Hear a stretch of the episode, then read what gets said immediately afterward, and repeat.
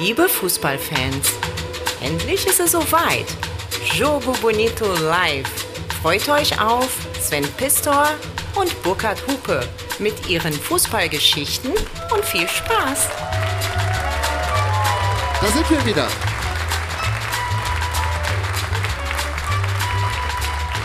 Bochum-Langenbreher. Mensch, lange her.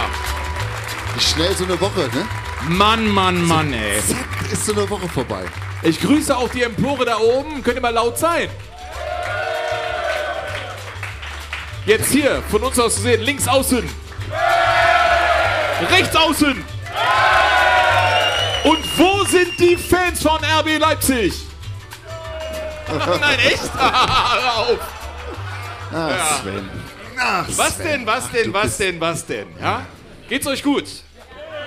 Yes, alle zwei Bierchen weiter jetzt, oder was? Sehr schön, jetzt wird's versaut. Burkhard, was haben wir denn für einen Titel heute? Du bist ja der Mann, der sich das merken muss. Ich Spatzenhirn vergesse das immer. Eben hatten wir es mit Voodoo und was weiß ich, Wichtelmännern. Achso, äh, vor einer Woche. Ja. Vor ein, ach, es ist schon wieder so lange her. Jetzt kümmern wir uns um Bankdrücker und Zaunkönige. Was sich da wohl hinter Drücker und Zaunkönige. Da Ja. muss ich erstmal wieder dieses Jogo-Bett runterlegen. Zeit schinden. Auf den Kühlschrank gucken. Ich habe das Hawaii-Toast gegessen, es geht mir gut. Dein Cappuccino war herausragend. Du machst den ja übrigens, das muss man sagen, ich habe so einen Vollautomaten. So schmeckt er auch.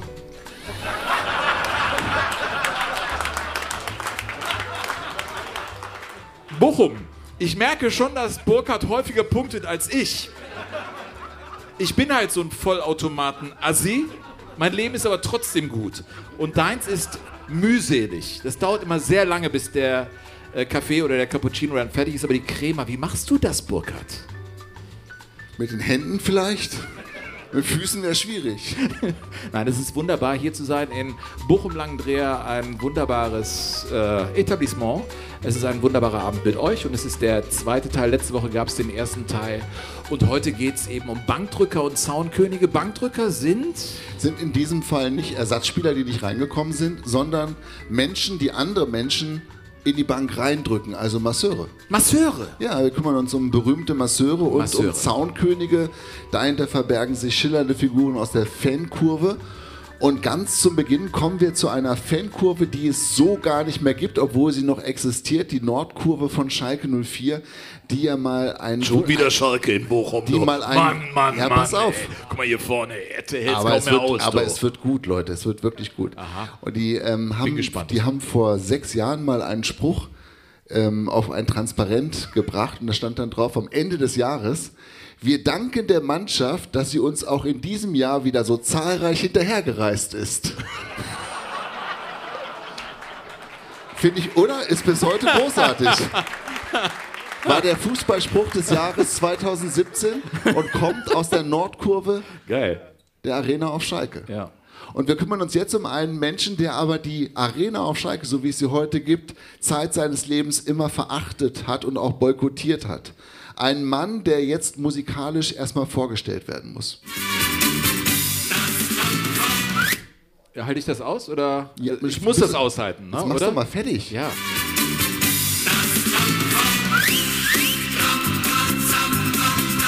Komm, Bochum! Oder? Ja, genau. Herr Oberrang hat's verstanden.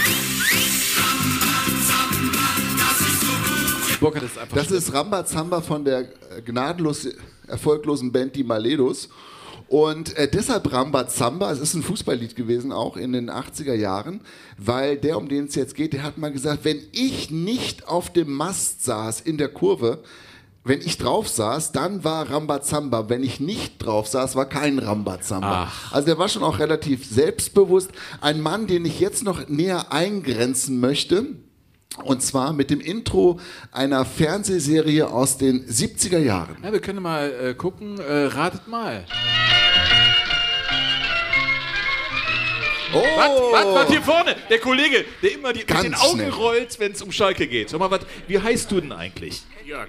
Jörg, was bist du für ein Fan?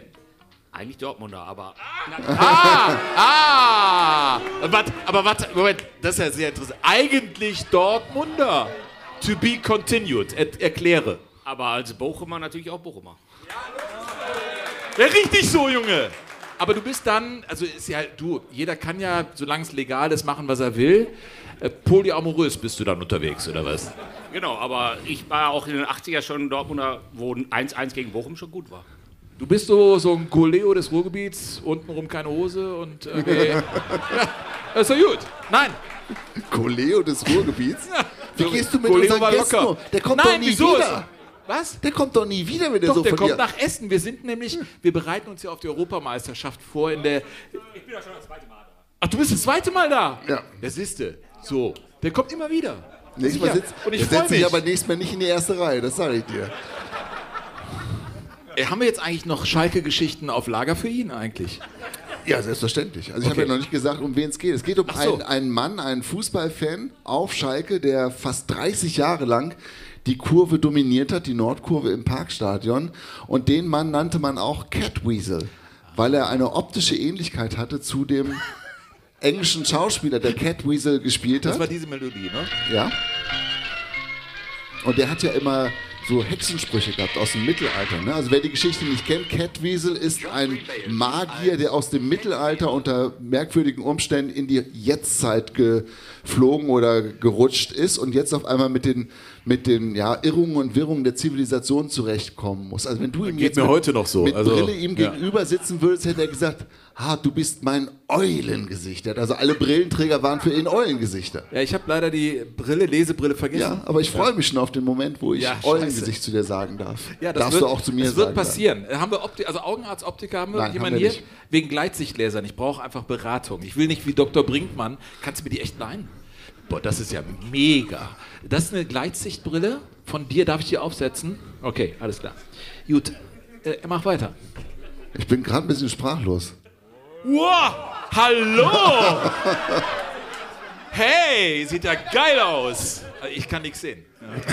Du siehst gar du kannst nichts. Du, Nein, also wenn lesen, du jetzt, wenn du jetzt ohne messerscharf. Ich könnte operieren. So. Sven, wenn du ohne Vorbereitung eine Gleitsichtbrille aufsetzt, dann Das gehst du gleich hier hinter die Vorhänge und erbrichst dich erstmal. Ja, das ist Gleitsicht, oder? Danke, das war echt ein Experiment. So. Also, das, ist hier ein so muss LSD oder? wirken. Ja. So. Okay. so, also es geht. Ich, ich, ob ich jemals noch diese Geschichte, ich weiß es gar nicht. Es geht um Catwiesel von der Nordkurve. Der saß halt immer auf diesem Lautsprechermasten, sah aus wie Catwiesel, hatte so einen zottligen Bart wie Catwiesel, hatte auch so ein Stirnband, hatte so eine selbstgestrickte Kutte an jedes Mal und er hatte, bitte? Nein, der hatte eine große Pauke. Der hatte eine große Oh, Pauke vor, der, Fehler. vor dem Bauch. Fehler. Ja. So, und der hieß, er hieß Ja, Karl-Heinz Olli Olszewski. Natürlich. Und das ist ein ganz bekannter Fußballfan gewesen, tatsächlich im Ruhrgebiet. Ja. Und er hat das viele Jahrzehnte lang gemacht, war eigentlich Antiquitätenhändler. Lief aber, glaube ich, nicht so richtig Bombe der Laden, weil er relativ oft auch ein Schild in seine Ladentür hängen musste. Da stand dann drauf, bin sieben Tage mit Schalke unterwegs. dann blieb die Bude zu. Ja, klar. Das ist ja, auch klar. Ja. Ne, und der ist also äh, auch in Fankreisen so populär gewesen, dass man zwischendurch auch mal gesagt hat, du, du musst auch mal dahin, wo die teuren Plätze sind und wo, wo die Leute sitzen, die nicht so mitfeiern und musst die mal versuchen, auch ein bisschen zu kriegen im Parkstadion. Und dann ist er also mal nach einem Spiel, einem Heimspiel von Schalke 04 in die VIP-Loge gegangen mit seiner großen Pauke, ist er also Pauke drein in die VIP-Loge von Schalke und blieb stehen vor einer mittelalten Frau, stark geschminkt, die also anfing wild zu protestieren, wie es denn sei, dass dieser Pöbel jetzt hier da reinkommt.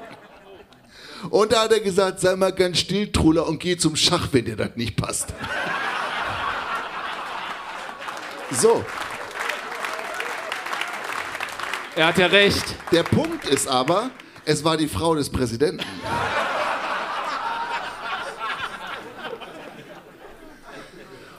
So, dem Mann ging es dann äh, gesundheitlich irgendwann nicht mehr so richtig gut. Da hat er Nierenprobleme gekriegt. Also der Kettwiesel. Der Kettwiesel und er hat auch wollte das neue Stadion einfach nicht, weil er genau das, wo- worüber wir letzte Woche hier in Bochum-Langendreich gesprochen haben, Letzte Woche. dieses als die, also nämlich die, der Umstand, dass Schalke 04 sich auch ein bisschen in der Außendarstellung verändert hat und jetzt nobler und feiner und ein bisschen teurer wirken will, als dieser Club womöglich ist. Das hat ihm total nicht gepasst und deshalb hat er also auch dieses Stadion eigentlich äh, von Anfang an nicht gemocht und man hat ihm verwehrt, auf einer Stange zu sitzen, so wie er das angefragt hatte. Diese Stange konnte nicht eingebaut werden aus Sicherheitsbedenken. Ach. Und dann hat man also die Kultfigur der Nordkurve im neuen Stadion gleich von Anfang an ausgegrenzt. Und was ich toll finde, ist, dass dieser Typ, der einfach wirklich be bekannt wie ein bunter Hund gewesen ist, ähm, dann 2009 diese große Trommel, die auch jeder in der Nordkurve kannte, die hat er versteigert und hat dafür, ich glaube, 1300 Euro ungefähr bekommen.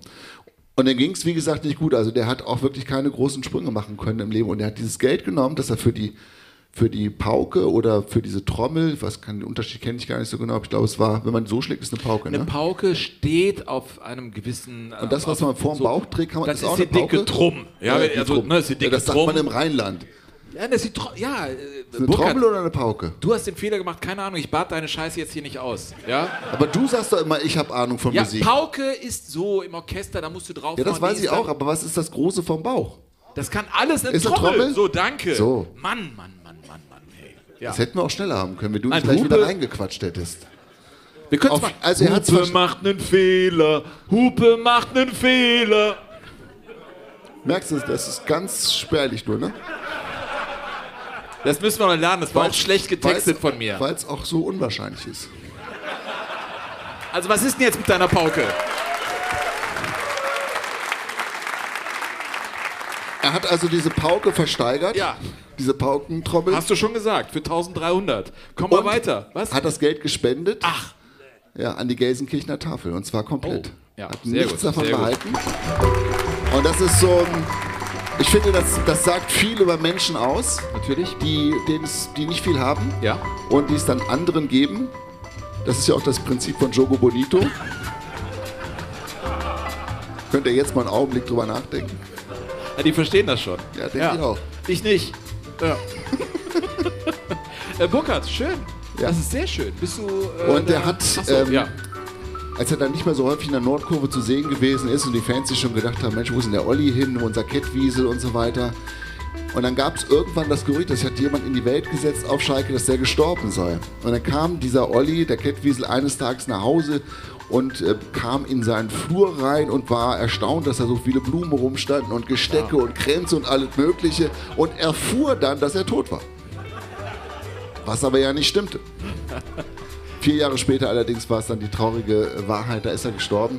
Und er gilt bis heute als eine der schillerndsten Figuren in der Schalker Fankurve. Aber er kam mit äh, der äh, neuen Arena nicht klar, ne? Nee, mit der Veränderung, mit dieser wirklich fundamentalen Veränderung, die Schalke ja vollzogen hat, als es vom Parkstadion. Mhm. Wie war das seinerzeit bei dir, als das Licht drüber getragen wurde vom Bökelberg Das in den Borussia. Park? Du weißt, dass, dass diese Wunde nie verheilt. Und ich möchte nicht, dass du darin rumpulst. Gerade du mit deinen entzündeten Fingern. So. Ja, immerhin drücke ich hier die richtigen Knöpfe, mein Freund, ja? So, äh, liebe Leute, ähm, es ist an der Zeit, äh, auch das vorzulesen, was ihr uns geschrieben habt. Ähm, wir haben kein Bier getrunken backstage, ja? Ich schon. Aber die. Ja? Echt? Kannst du so schnell trinken? Ja, klar. Oder musst du so schnell trinken, wenn Muss. du mit mir arbeitest? Äh, ihr habt uns geschrieben an info Das ist für mich der einzige Grund, das mit dir abends zu machen hier. äh, Könnte ich nochmal die Brille haben? Irgendwie ernsthaft. Hast Danke. das ist nicht dein Nein, Ernst, ernsthaft, oder? ja, man muss aber nach unten gucken, ne? Oder beim Lesen. Aufs Blatt, das wäre schon mal ein guter Anfang. Also, es begab sich zu der Zeit, dass der König Herodes. Nein. Ähm, Cornelia Kiene schreibt: Hallo, ich nehme. Boah, das ist aber eine Lupe hier, ey. Äh, ich nehme Ey, das ist Schriftpunktgröße ja, nein, das 24, geht, es geht nicht. Es, aber ich ziehe es nochmal an, weil du ein Foto machen wolltest. Ne? Mit, machen wir so. Okay. Ich äh, nehme euch äh, mit eurem Podcast immer mit ins Fitnessstudio. Eine Empfehlung von meiner Tochter, die ist 4, BVB-Fan. Tochter 1 ist FC-Fan. Tochter 2 ist neutral. Tochter 3 Schalke. Ehemann BVB. Was ist denn das für eine verworrene Familiengeschichte hier? Meine Wenigkeit Borussia Mönchengladbach. Klingt ein bisschen Es nach ging, ja, also wo Ey. sind die Fans von Borussia Mönchengladbach? Es ging unter anderem um Weihnachtspakete, die auch wir nach drüben verschickt haben. Ja. Also, ah, Im Gegenzug kamen Pakete mit echtem Dresdner Stollen und natürlich dem einzigartigen Baumkuchen. Und sofort wurde ich an diesen Geschmack erinnert, den ich hier im Westen nie wiedergefunden habe. Ihr seid wirklich einsame Spitze. Ich hoffe, dass ich euch auch mal live erleben darf. Da geht es um eine Folge, die schon ein bisschen länger zurückliegt. Hüben, Hüben, wie, Hüben wie drüben. Ach, hüben wir drüben. Hüben wie drüben war das, wo Vielen ich Dank. ja an die an diese Care-Pakete erinnert habe. Da gab es ja früher wirklich regen Paketverkehr zwischen dem Ja. Osten und dem Westen Ja. und umgekehrt auch in Deutschland. Ich habe eine Mail von jemandem, der hier sich unter uns befindet. Der Bruno kann jetzt schon mal die Arschbacken zusammenkneifen.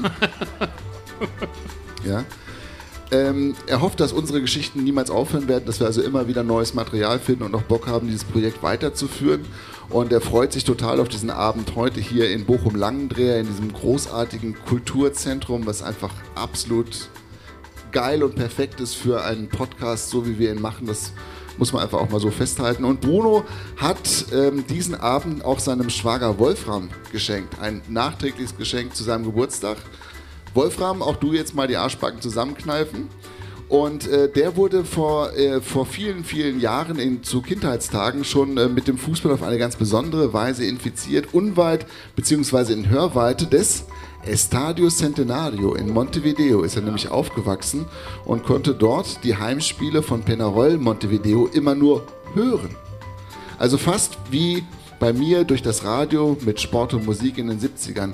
Da seine Eltern sich nicht für Fußball interessierten, hatte er erst 1964 die Möglichkeit, nach dem Umzug nach Köln ein Fußballspiel zu besuchen.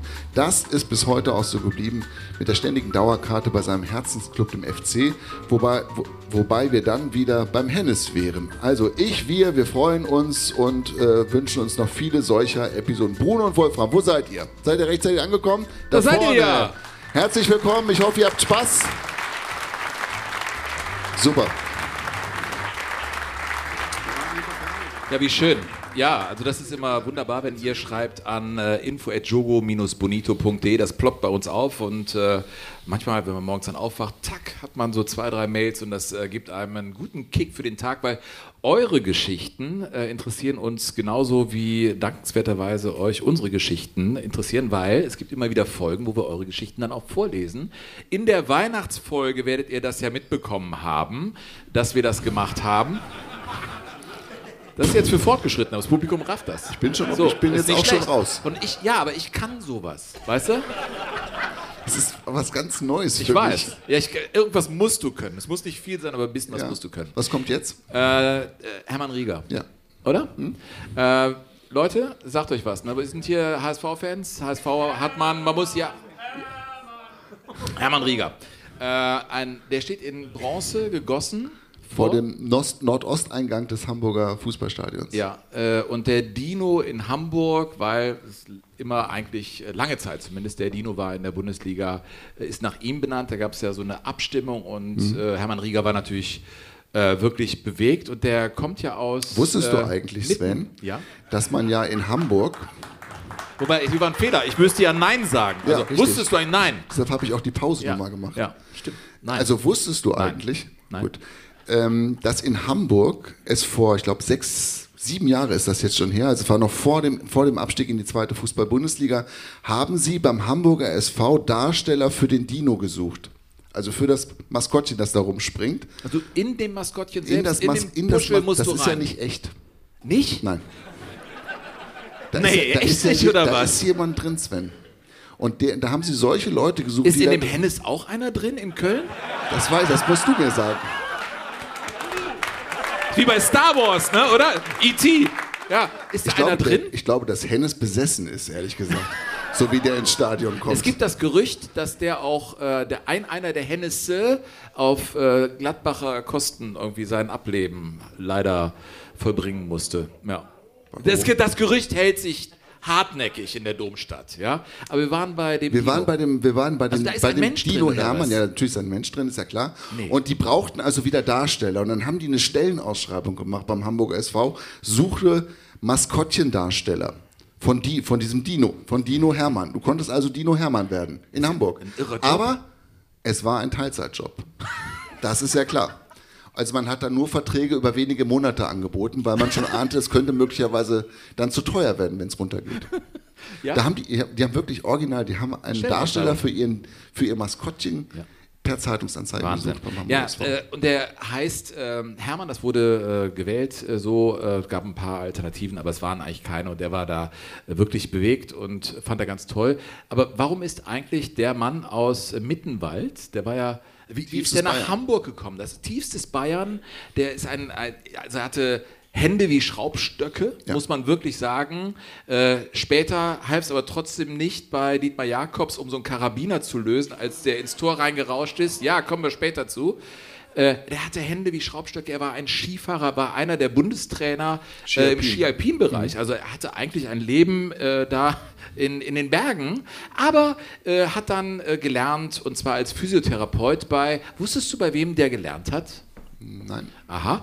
Äh, bei Hans-Jürgen Montag. Nein, äh, also Hans-Jürgen Montag war ein ganz Den muss man natürlich Physio. kennen, das ist ja klar. Naja, der arbeitete mit dem Müller-Wohlfahrt zusammen, der war bei der Nationalmannschaft, das war so einer der Top, Top, Top Physios und der war in, in dessen Team und so lernte Hermann Rieger Franz Beckenbauer kennen. Er hatte im Dunstkreis der Nationalmannschaft seinen Job gemacht und so ging es dann auch mal nach Malente. Da lernte er einen wie den Günther Netzer kennen und Günther Netzer sagte ja äh, über eben diesen Hermann Rieger, Er ist, ähm, gehört zu meinen drei besten Verpflichtungen, die ich für den HSV in diesen acht Jahren getätigt habe. Ja, das war aber gar nicht so einfach, weil der hat ihn da angesprochen, da in äh, Malente, ob er sich das vorstellen könnte, in Hamburg zu arbeiten. Und er war ja noch da verwurzelt in Bayern.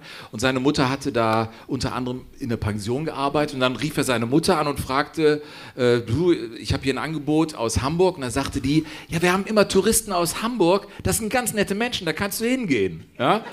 Und so, ja, das ist ja manchmal so diese äh, ne, Rückabsicherung. Äh, ich habe mit. Christian Keller gesprochen, der pro forma auch seine Mutter gefragt hat, ob das okay sei, dass er nach Köln ginge als Sportdirektor. Ja. Ähm, unterschiedliche Lebensgeschichte. Ja. Bei Hermann Rieger war es so, dass er dann rüberging zum HSV und ganz schnell da Fuß fasste äh, und einen riesen Job machte. Unter anderem bei Franz Beckenbauer. Der Franz Beckenbauer kam ja von Cosmos New York, hatte da acht Monate gespielt, kam nach Hamburg und spielte direkt weiter. Und er hatte ja acht Monate auf dem Kunstrasen gespielt und mit der Achillessehne Probleme. Er war nicht mehr der Jüngste und dann musste er in der Saison direkt weiterspielen. Und äh, er hat sich an Hermann Rieger erinnert. Er hat dann bei jedem Training äh, mir einen Achillessehnenstützverband gemacht, also getaped auf die nackte Haut. Also Sie können sich vorstellen, er ist auch sadistisch ein bisschen äh, veranlagt. Also ich habe es ich hab's ausgehalten. Entschuldige, Franz. Das ging über ein paar Monate, aber äh, ich, ich war natürlich ehrgeizig. Ich wollte, ich wollte nicht zugeben, dass ich schon ins äh, Alter gekommen bin äh, und eigentlich für die Bundesliga gar nicht mehr so tauglich äh, war. Das kennst du, Burkhard. Ähm, also, Auf Kunstrasen, das stimmt wirklich. Also auf Ja. Kunstrasen spürst du das. Also spüre ich es auch. Ja. Das ist so. Ja, äh, jedenfalls war der Hermann Rieger dann da und er schlug da ziemlich ein. Es, er war ein total gewinnender äh, Charakter. Also jeder, der über ihn gesprochen hat, hat gesagt, das ist ein so sympathischer Mensch gewesen.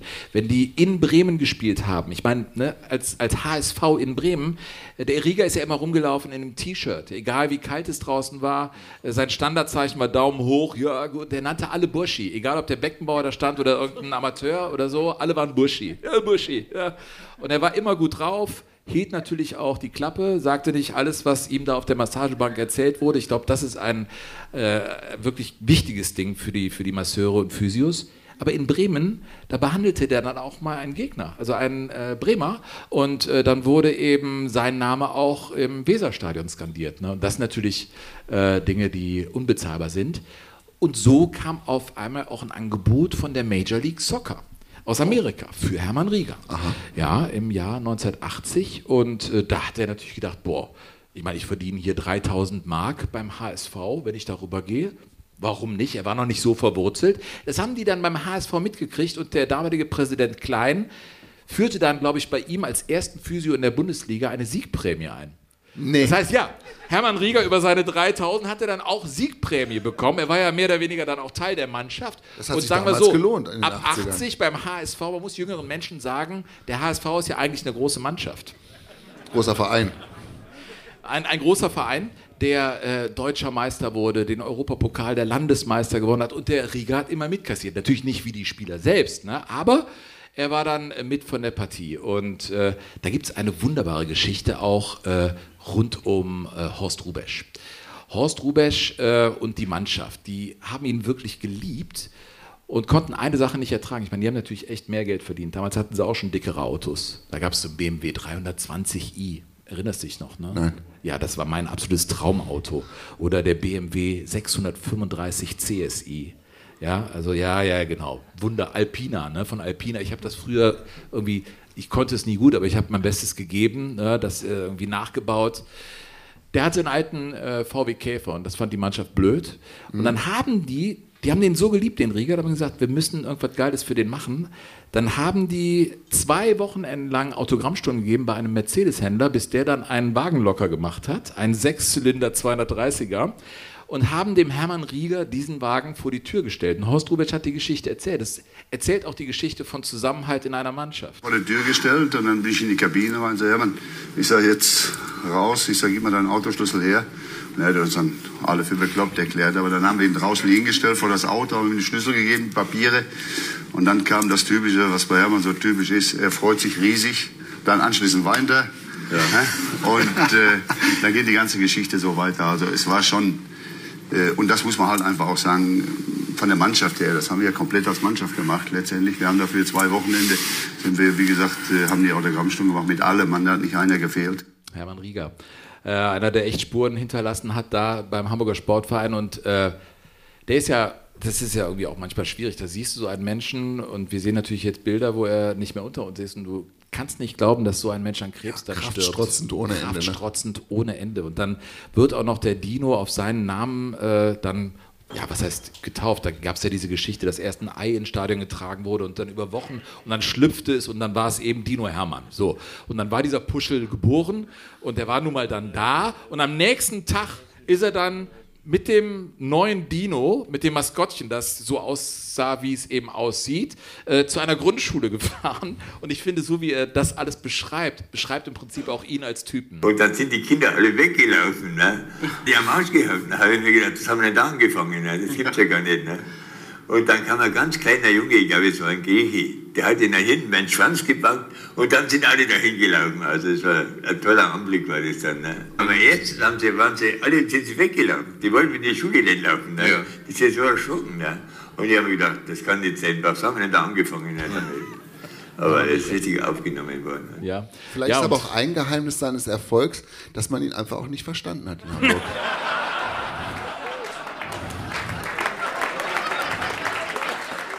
Möglich ist das. Freunde der Berge. Ähm, ja, ich habe ja in deinen ersten Tagen beim WDR einmal Hilde Gerg äh, hat ja auch gesprochen. Weil, erinnerst du dich noch dran?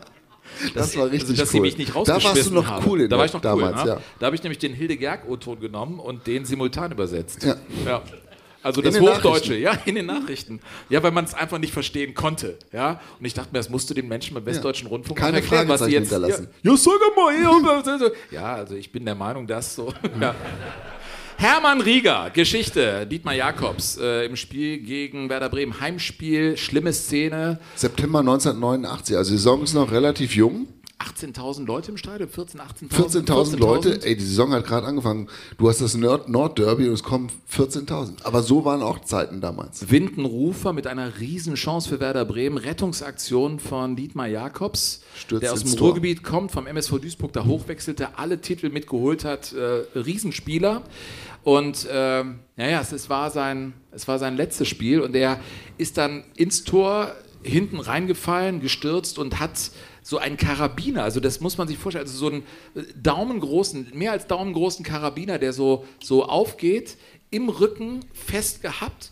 Und äh, Hermann Rieger hat diese Szene, die ja wirklich Bundesliga, traurige Bundesliga-Geschichte geschrieben hat, äh, mal beschrieben. Wir mussten ihn förmlich im Tor operieren. Also, wenn es Kapell haben wir hier die Muskeln durchgeschnitten. Und äh, der Doktor hat natürlich, ich war dabei, habe nur assistiert, ich hab, aber wir haben alle versucht. Also ich habe wirklich gute Fingerkraft gehabt. Und äh, da ging kein Millimeter. Wir hatten keine Chance nicht. Das äh, Komische war dran, dass wir noch gelacht haben am Anfang. Wir haben noch gelacht, weil wir gedacht haben, er hat selber gesagt, jetzt holst du doch mal raus da. Geh doch mal raus da. Ne? Du hängst da fest, das geht nicht, du kommst nicht raus da. Ne? Also, das war auch noch das Komische. Er, er selber hat noch gelacht. Ne? Es war einfach unmöglich, den zu bewegen. Der war hier fest äh, einbetoniert und durch das ist er nicht, war er nicht mehr beweglich. Das war schlimm und das war auch sein letztes Spiel. Und der war ähm, glücklich, dass er überhaupt noch laufen konnte nach der Didi Jakobs. Ne? Also Fußballspiel ging nicht mehr. Humpelt bis heute wegen dieser Verletzung. Ähm, ja, aber ist mit dem, mit, mit dem Leben davon gekommen und Ja. das ist, ich finde es, er beschreibt es total plastisch. Also, bis du erstmal begreifst, was, es, um was für ein Ausmaß Ja. es sich da handelt. ne? Also wie groß diese Verletzung ist. Und jeder hat ja schon mal einen Karabinerhaken in der Hand gehabt und stellt euch vor, ihr habt den im Rücken drin sitzen und Ja, es bewegt sich nichts mehr. Ja, und wenn du seine Hände siehst, ich habe natürlich jetzt nochmal mir die Bewegtbilder angeguckt zu Hermann Rieger, wirklich wie Schraubstöcke seine Hände, ne, als Physio. Die haben damals mit einem kleinen Kader gespielt beim Hamburger Sportverein, aber ohne Ende äh, international auch gespielt, viele Spiele machen müssen und er hat die so durchgeknetet, die hatten einen 17er Kader und er hat die alle äh, eben mehr oder weniger alleine äh, frisch gemacht, dass die immer wieder fit waren. Auch nach Abendspielen hat er bis in die frühen Morgenstunden hat er die durchgeknetet. Auch deshalb war der ungeheuer populär, bei den Spielern natürlich. Und er war halt immer da, der war total verlässlich und hat auch äh, also nie so getan, als ob er irgendwie sich in einer anderen Sphäre bewegt, sondern er war, auch wenn er an den Fans vorbeigegangen ist, dann hat er mit den Fans gesprochen. Und Ja. diese Liebe ist dann wirklich von Saison zu Saison gewachsen. Und natürlich hat er zuletzt auch die große Zeit des Hamburger SV verkörpert, ist ja auch klar. Ja. Er ist der letzte Verbliebene aus dieser glorreichen Zeit der frühen Mhm. 80er Jahre und wurde dadurch wahrscheinlich auch ein bisschen verklärt. Aber ich glaube, er hat das verdient. Also wenn du so viele Jahrzehnte, so viele Beine durchknetest, Ja. das ist schon bemerkenswert. Naja, wenn ein Franz Beckenbauer dir einen Urlaub auf Hawaii dann äh, spendiert, ne, weil er so große Stücke auf dich hält, äh, dann ist das, glaube ich, auch äh, echt Auszeichnung genug. Oder wenn er Kevin Keegan da traf äh, auf den Gängen, auf den äh, Gängen beim Hamburger Sportverein, sagte Kevin Keegan, God save the Queen. Und Hermann Rieger, Gott mit dir, du Land der Bayern. Ja? Äh, dann, dann sind das irgendwie Szenen, ich, da wird für mich jemand dann greifbar. Und äh, ja, einer der größten überhaupt, wenn nicht sogar der größte vom Hamburger Sportverein, Uwe Seeler, den er auch dann immer wieder für seine Traditionsmannschaft fit machen musste. Das war auch ein Job von Hermann Rieger. Ne? Wann immer er Zeit hatte, ist er dahin gefahren. Der sagte über ihn, Ich war im Stadion, hab deinen Abschied miterlebt. Du bist der Größte und du hast in allen Krisenzeiten des HSV den Fahnen des HSV hochgehalten. Und was noch besser ist, dass du mich in meinem reifen Alter immer fit gehalten hast, falls ich noch eingesetzt werden muss. Hermann Rieger, Weißt du, was Einer- ich erstaunlich finde? der Bankdrücker. Ja, Also ich finde, zwei Dinge ähm, gehören noch zur Geschichte von Hermann Rieger, eigentlich sogar drei. 2011 ist er als Physio des Hamburger SV, damals dann nicht, nicht mehr in Diensten, aber ist er zum Hamburger des Jahres gewählt worden. Finde ich total Irre. bemerkenswert. Ja. Bayer wird in Hamburg zum Hamburger, Ja. meine, wie die Hamburger, wie hoch, so hoch wie die die Nase tragen, da musst du mit der Stehleiter ran, sagst du um als die sehen zu können. Als Mensch aus Nordlicht. Stadthagen. Ne? Ja. So, dann hat er einen eigenen Fanclub, Hermanns Treue Riege. Ja. Ist auch klar. Und es gab, er ist ja dann auch leider vom, vom Krebs ähm, heimgesucht worden und zwar mehrfach und hat da lange ge gegen gekämpft und es sah lange Zeit auch vielversprechend aus, ist dann aber 2014 auch verstorben und nachdem er verstorben war, einen Tag später musste der Hamburger SV ein Heimspiel gegen Borussia Dortmund austragen und in der Nordkurve im Hamburger Volksparkstadion wurde ein ich glaube, 50 Meter breites Transparent ausgerollt und da stand drauf, für immer unser bester Mann, den niemand je ersetzen kann. Und das in einer Stadt, die Horst Rubesch gekannt hat, die Uwe Seeler natürlich gekannt hat, Charlie Dörfel, Manny Kaltz. Also diese Liste kannst du ja noch sehr, sehr lange fortführen. Und die Fans waren sich aber einig, das war unser bester Mann. Und das hat mich schon sehr berührt, muss ich Lass sagen. uns das doch nochmal hören, wie das dann tatsächlich war. Äh, Horst Rubesch und die Fans. Oh, warte mal, das ist hier. Er war einfach für alle da und, und äh, ich habe gesagt, wenn es den Hermann nie geben würde, müsste man ihn wirklich erfinden.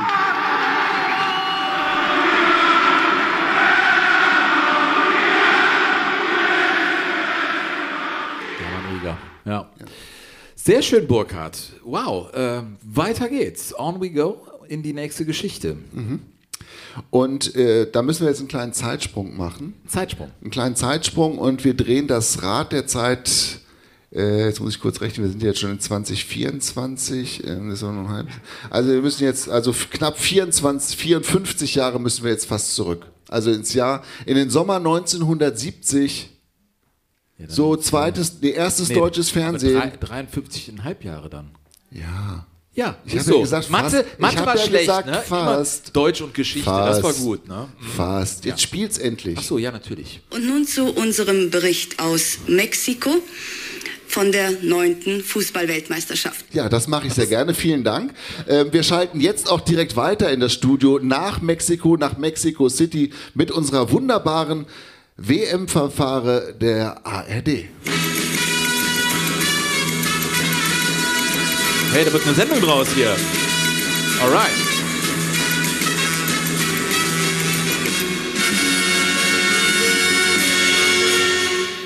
Ja, es geht Guten Abend, meine ab Damen und jetzt Herren.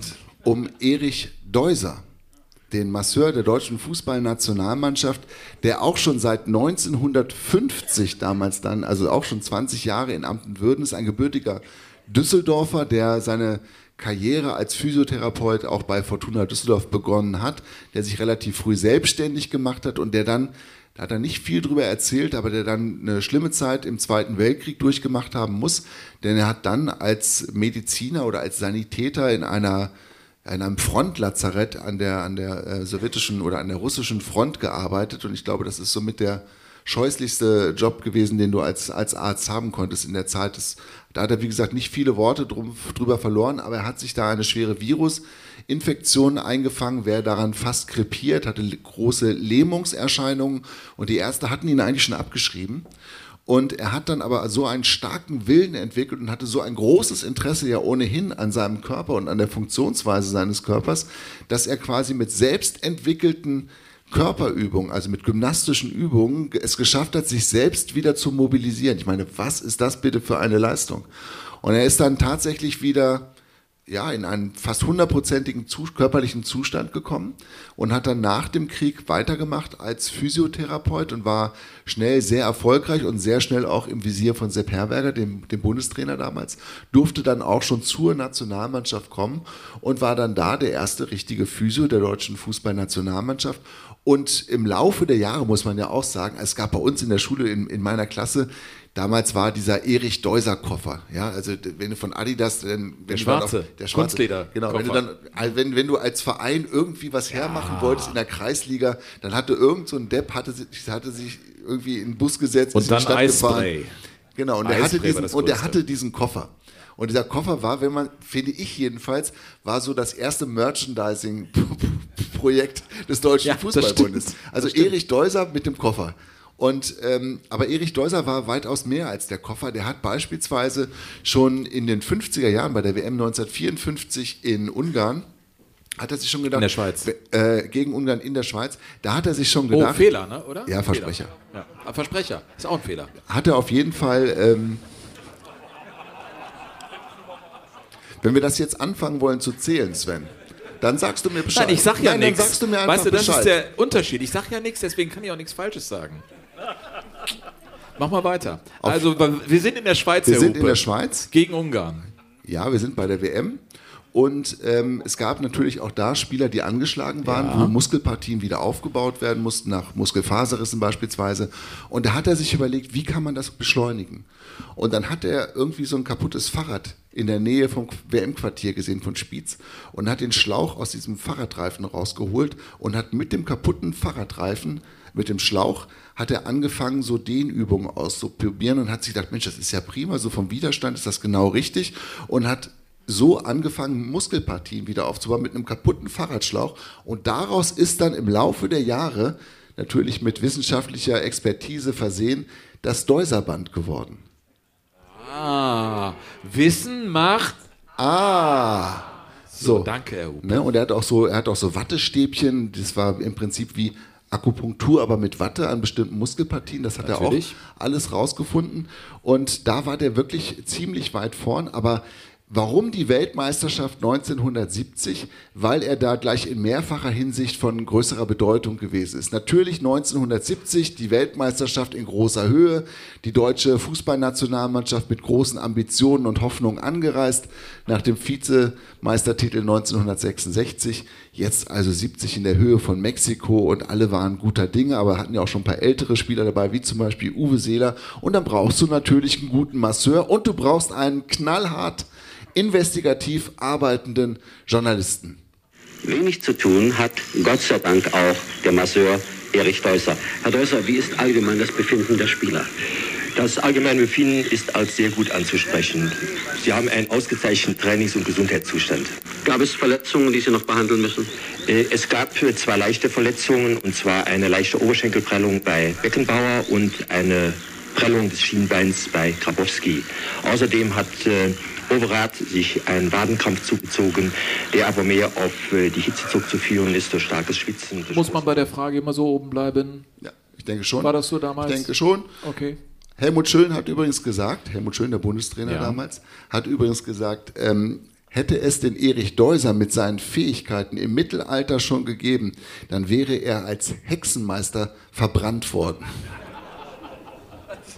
Ja, Wahnsinn. Kann man auch einfach mal so auf sich wirken lassen. Ja, ne? absolut. Ich habe es auch verstanden. So, Erich Deuser wurde aber ja natürlich auch während der Fußballspiele gebraucht. Also gerade in der Höhe von Mexiko, da mussten die Spieler ja zwischendurch auch mal verschnaufen. Und dann gab es also das, ich glaube, Vorrundenspiel gegen Bulgarien ist es gewesen oder gegen Peru, das weiß ich gar nicht mehr genau. Auf jeden Fall, ich glaube, es war- meine, es wäre Bulgarien gewesen. Und da wurde er also auf den Platz gerufen, weil ich glaube, Wolfgang Overath äh, auf, auf dem Boden lag. Und der brauchte also Hilfe. Und der Deuser wartete also ab und dachte, er hätte jetzt das Zeichen vom Schiedsrichter gesehen.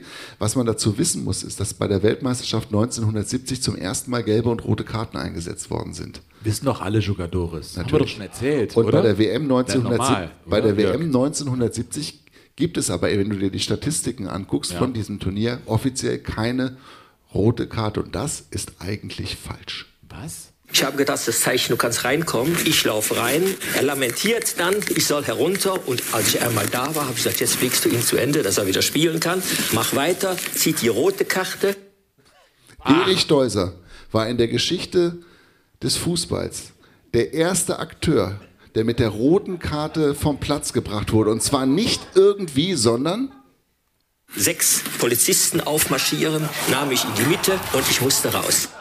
So war das damals. Ja, das war aber damals so. 1900. Das gehörte zum guten Ton. Das war 66 nicht anders gegen den äh, Ratin, äh, 62, 78. Das hat eine gute Tradition da mit den Polizisten im Fußball. Mehr als, Muss man sagen. mehr Doch, als doch. 300 Länderspiele hat er gemacht. Der Erich Deuser war 74 natürlich auch dabei, als dann der WM-Titel geholt wurde und war einfach ähm, ungeheuer populär, ungeheuer erfolgreich, sehr innovativ und ich glaube, was, was die Physiotherapie in Deutschland oder die Sport, Sportphysiotherapie angeht, war der wirklich ähm, maßgebend. Wenn Sie in meinen Medizinkoffer hineinschauen, sind das alles Mittel, die jeder in der Apotheke kaufen kann. Aber es kommt darauf an, die Dinge richtig zu erkennen und dann richtig zu handeln. Sie baden gerade ihre Hände drin. So, so vom Gefühl her. Aber der klingt, ich finde, der klingt so Ja. ganz, Ist so. ganz besonders, ne? Ja, ja. Ja, ist dann leider auch 1993 verstorben, ist 83 geworden und ja, wie gesagt, für, für den deutschen Fußball schon eine, eine wichtige Figur. Danke, Burkhard, Ja, für die Recherche und die Geschichte. Ich wusste gar nicht so viel äh, rund um den Deuser. Ähm, es ist wieder Zeit, Danke zu sagen, Burkhard. Ja. Danke. Ja, du, musst, du musst es einfach auch trainieren, wie mit dem so. Deuserband. Lob annehmen, Nettigkeit, Menschliches, weißt du? Ja. So ein bisschen zumindest. Hast du super gemacht, danke. Toll. Äh, außerdem, ja, Burkhard. Danke. Burkhard bekommt gleich die Aufgabe, Was den mit Abstand versautesten O-Ton, den er unbedingt haben wollte, anzumoderieren. Ach, ich habe gesagt, nein, das, das können wir nicht. nicht machen. Nein, das stimmt nicht. Das können Nein. wir, das, ich habe gesagt, das können wir nicht machen. Er hat gesagt, lad die Scheiße da rein. Wenn du dich jetzt sehen könntest Es und deinen so. Konterfall Nein, ich meine, bestaunen nein, ich habe keine Pinocchio-Nase, nix. Ist alles an, es ist alles stark gerötet. Der Fußballgott ist mein Zeuge, dass es genau so war, Burkhard. So, wir machen jetzt erstmal, ah, no, warte mal, so, ähm, wir machen weiter mit Zuschauerpost. Ja? Zuschauerpost hast Ja. du? Nein, Übersprungshandlung. Wahnsinn. Naja, es ist eine Frage von Minuten, bis wir auch Fehler? dann. Na, äh.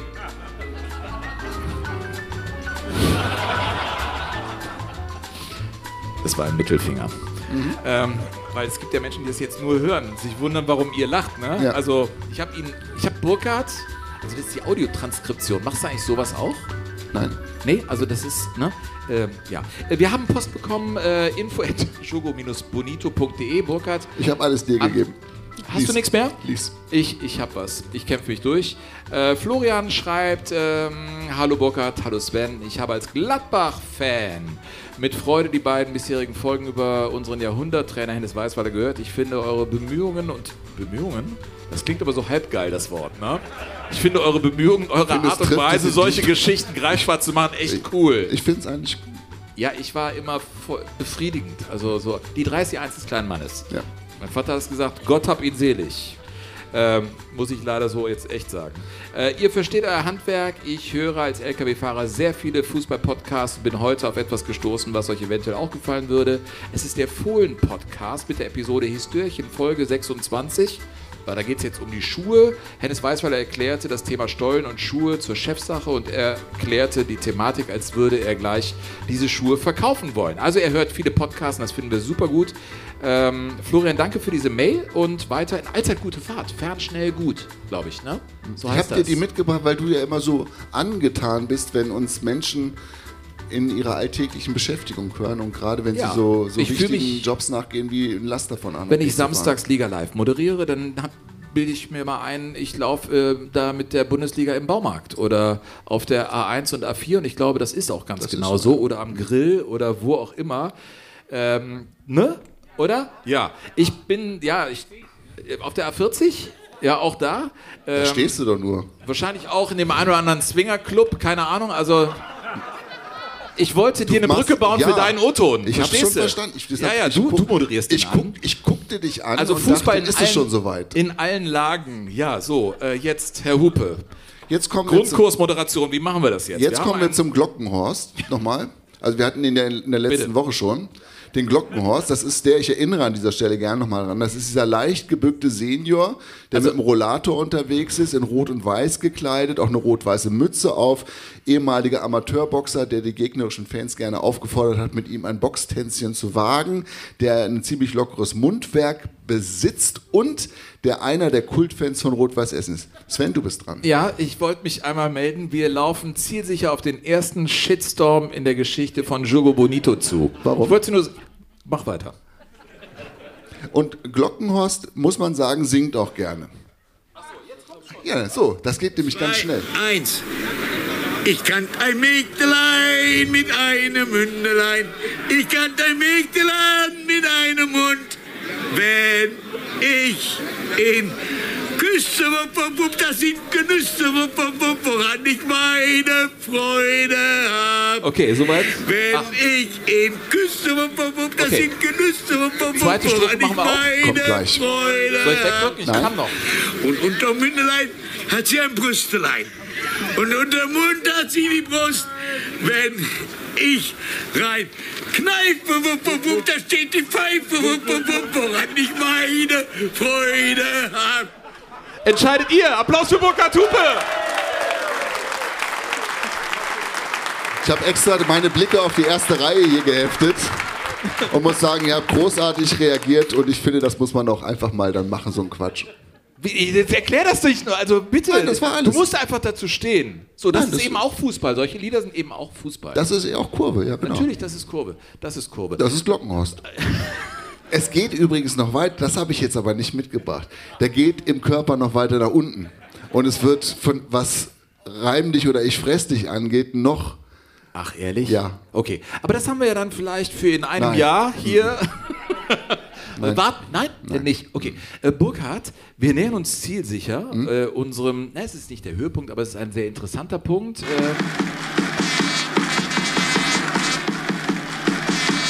wer ist das?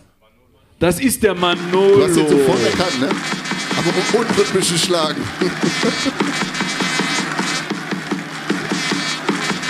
ja, das ist der Specht von der Nordkurve. Nein, er ist der Zaunkönig gewesen vom Bökelberg. Das ist der kleine Kerl gewesen, der immer auf dem Zaun gesessen hat, der auch einen eigenen Stuhl hatte, der da an diesen Stau, an den Zaun angebracht worden ist.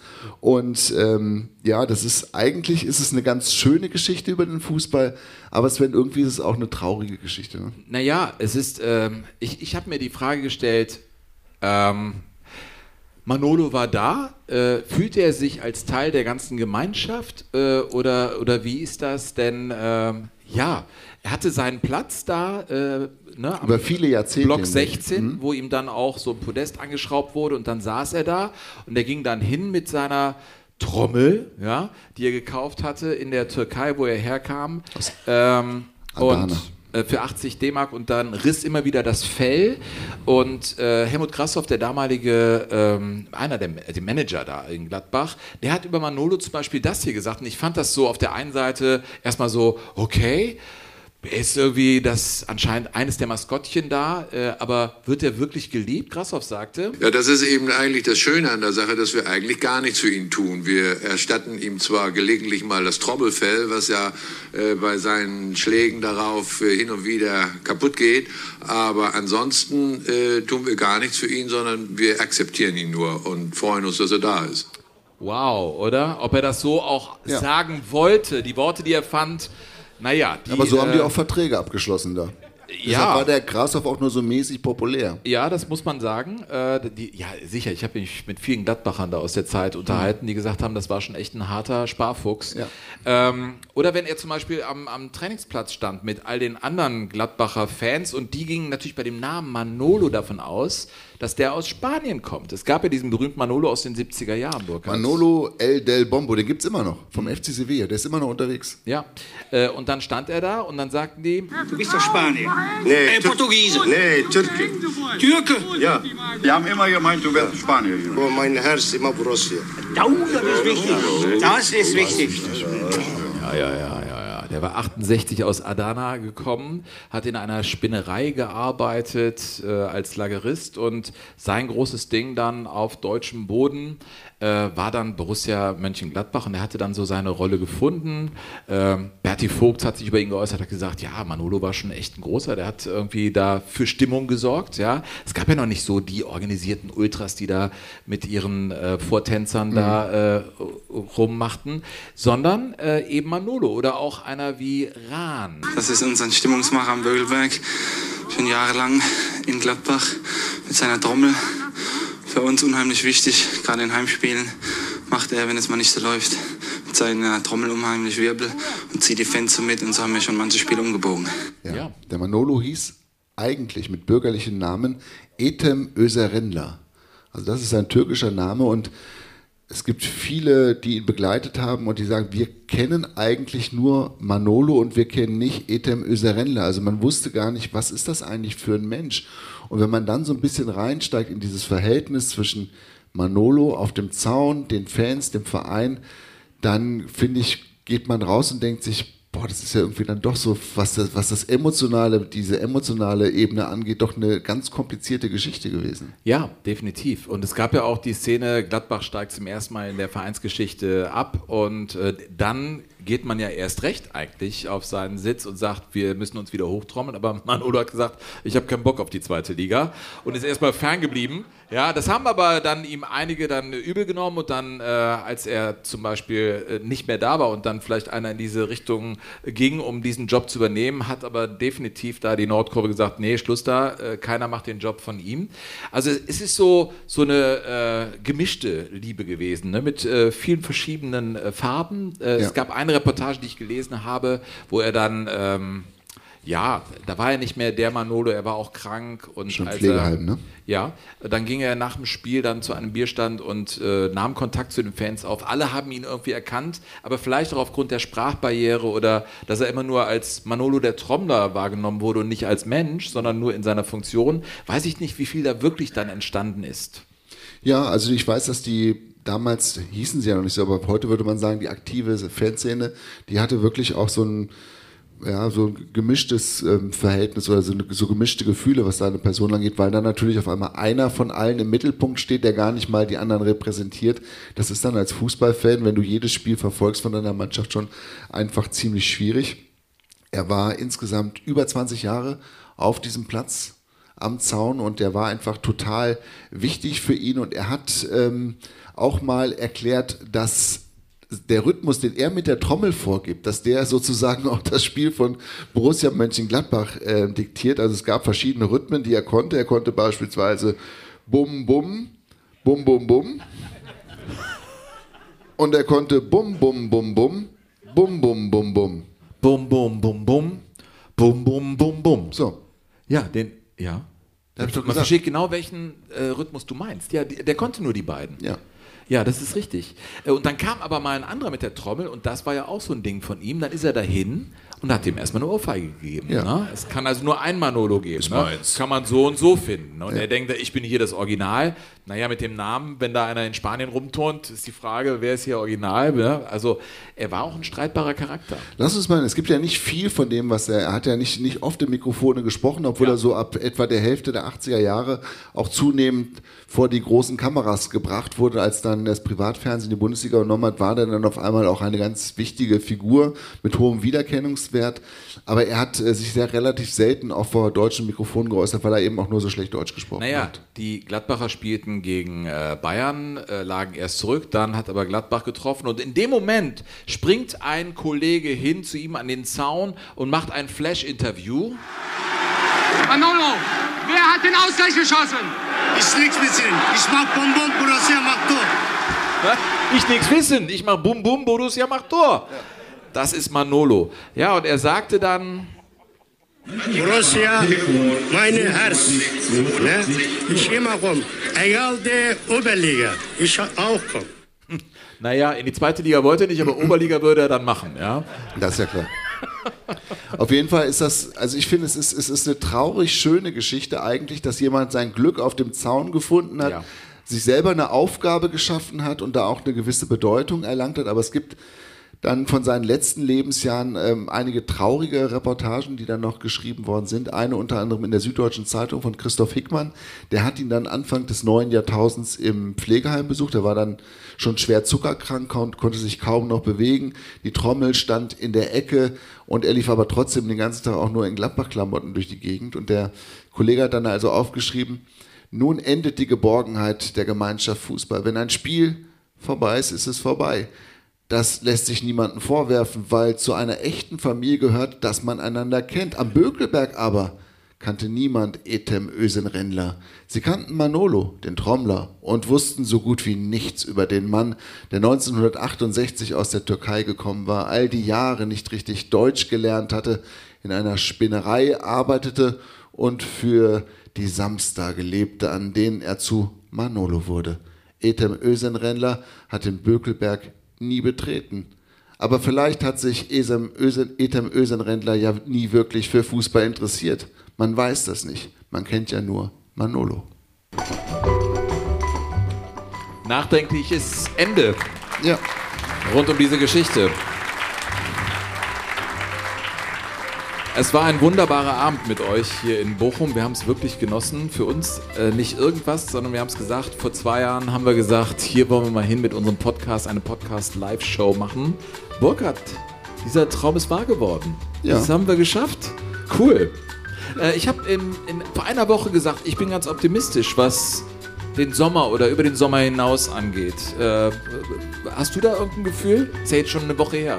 Ja. Also in dieser Woche ist erst nichts passiert. Ist nichts passiert. Im Club Nein. de Jogadores keine nichts. Bewegung Gar auf- nichts. Keine Bewegung Ach, aus dem du liebes Eingangsbereich des bisschen. Konto. Okay. Nein, kommt, unterstützt äh, Jogo Bonito. Ihr kennt äh, den Weg. Ähm, in den Club de Jogadores sind alle äh, herzlich willkommen. Äh, ihr findet alles in den Show Notes. Da findet ihr auch Tickets für reinste Fußballerotik. Ich glaube, ich bin übernächste, nächste, übernächste Woche geht's los mit meinem äh, Fußball-Kultur-Solo-Unterhaltungsabend, wie auch immer. Du Fußballerotik. wolltest das doch heute Abend gar nicht machen. Ja, aber weißt du, ich bin jetzt im Ja, du Vertriebsmodus. bist jetzt in der Laberstimmung. Naja, ich. Jetzt mach doch Schluss. Ach so. Info at jogo-bonito.de, falls ihr den Burkhard schreiben wollt. Ich lese das dann auch. Herzlichen Dank, dass ihr hier wart. Hier ist Burkhard Hupe. Dankeschön. Vielen Dank. Großartig. Echt. Vielen Dank. Und der unglaubliche, unwiderstehliche, Und, und, nein, unerreichbare Sven Pistor.